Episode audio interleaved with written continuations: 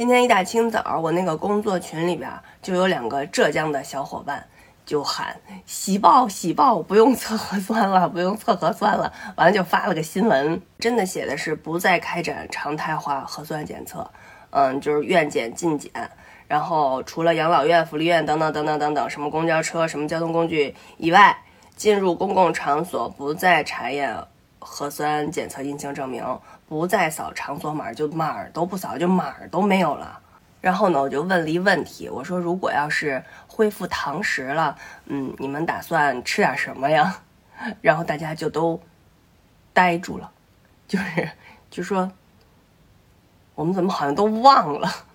我说那哪行啊，咱们现在得赶紧的恢复一下记忆，你好好想一想，回忆一下，咱们得为以后的生活做准备呀。忘了还行，赶赶紧开始回忆啊。嗯，咱先说北京的这个吃什么呢？就是咱北京天南地北，什么地方好吃的都有哈。呃，但是最想吃的是这个 芥末墩儿，然后还有那个带鱼，就是那酥的那个带鱼配萝卜条卷饼里头。嗯，那菜是不是专门有一名字呀？哎呀，我这个人就是糊里糊涂，反正就是就就是那个菜。然后就是什么爆肚、羊蝎子、臭鳜鱼。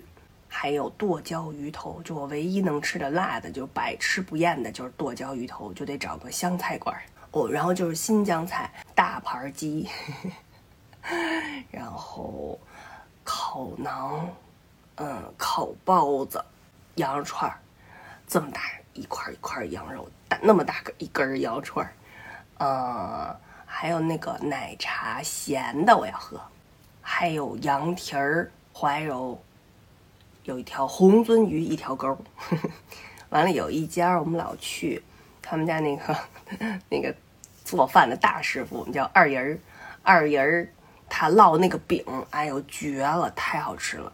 然后还有水库的鱼头，还有天津的蒸海鲜。